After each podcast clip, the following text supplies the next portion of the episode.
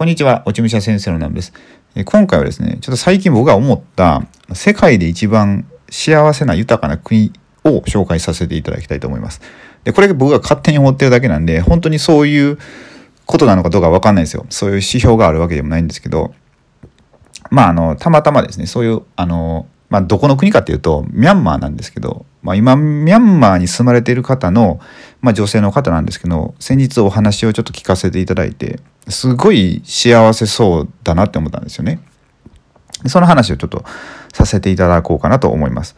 で、えー、まあ、その方が、まあ、何の話をされてたかっていうとあの寄付をするようになったって話をしてたんですよね。あ日本人の方なんですけどその方は。で、まあ、寄付をするようになってだいぶこう感覚が変わってなんかお金への執着とかがすごいなくなったっていう話をされたんですよ。だからまあちょっと全的に言ったら何ですかね空とかそういうところに近づいていったみたいなそういう話なんですけどまあすごい内観をされていて、まあ、すごい軽くなったっていうふうに感じられたっておっしゃっててでそのミャンマー人まあ、ミャンマー人というかミャンマーの国って、まあ、そもそもどういう国かというと、まあ、仏教大国、まあ、仏教の国なんですよね。で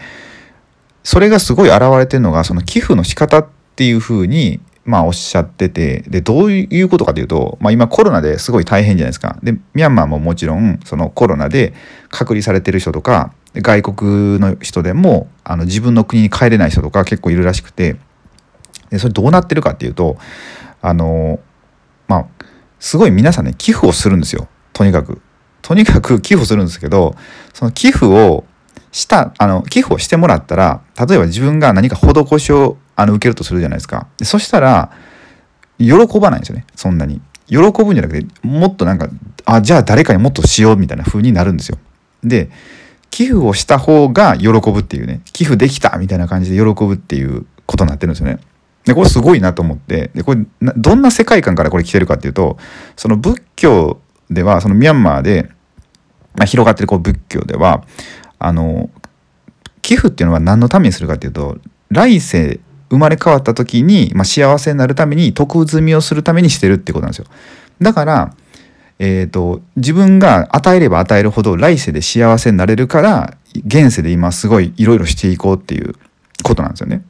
だからみんな逆にお金とか何か物を与えられたらややばいというかちょっともう誰かにもっと何かせなみたいな来世で幸せになれへんみたいなそんな感じの世界観なんですよ。だからみんなもう人にどんどん与えていくっていう。だからそのお金とか物もみんなシェアするっていうそういう世界なんですよね。でコロナでまあ重症化とかされて、まあ、コロナにかかったってなったらやっぱ隔離されるじゃないですか日本で同じように、まあ、日本と同じように。でその隔離された人たちの生活っていうのはその全部寄付でま賄われてるんですよ。で他にもその外国人の方でやっぱえー、自分の国に帰れないとかっていう方いらっしゃいますよね。でそれで、まあ、生活に困ってるって方の生活も全部その寄付で賄われてるっていう。だから本当はね、すごい世の中になってると思うんですよ。で、これ本当に理想とするあり方だなと思って、この、何ですかだから自分の幸せ、だ他人の幸せが本当に自分の幸せになってるっていう、この相関関係、なんていうんですか、その関係性が一番こう、まあ、目指すべきもんじゃないかなって思うんですよね。話を聞いてて、うん、だからすごい幸せそうだなと思って。で最近この、まあ、僕も仏教のこととかちょくちょく勉強してるんですけど、うん、やっぱその仏教の教えってそのなんすかね。どっぷり仏教に行かなくてもいいんですけど、まあ、そのそういう要素は持っておいた方がいい生活になると思うんですよね。今いい生活がいい人生になると思うんですよね。うん。でそうやって寄付を喜んでできるっていうその考え方ってすごいいいなと思って。でなんか自分だけじゃなくてもうその周りがそれが当たり前にしてるから自分もだから言ったら寄付をしない方が仲間外れにされるというかちょっとまあ何て言うんですかねマイノリティになるわけじゃないですかどちらかというと、まあ、それならじゃあ自分も寄付しようってなってこうみんなが潤っていくっていう、まあ、それがね、まあ、すごいこれ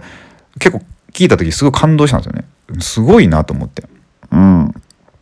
本当にこれこれこそが最先端のこれからの生き方なじゃないかなって思ったんですよ。このコロナで今はすごい大変ですけど、日本でも。うん、だからね、まあ、これちょっと皆さんにシェアさせていただこうと思って、えー、今回はラジオにさせていただきました。で、これ、は、え今回のお話ですね、まあ、YouTube でも流そうと思ったんですけど、まあ、今回のこの話、え今回の今これ撮らせていただいたのは、まあ、ラジオだけにさせてもらって、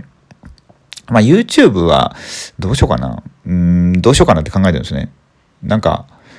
こういう話をね、まあ、どういう切り口で持っていくかっていうのがね、すごい YouTube、まあなんかね、YouTube、最近ややこしくてね、本当に。うん、なんかラジオとかこうやって気楽に発信できるんで、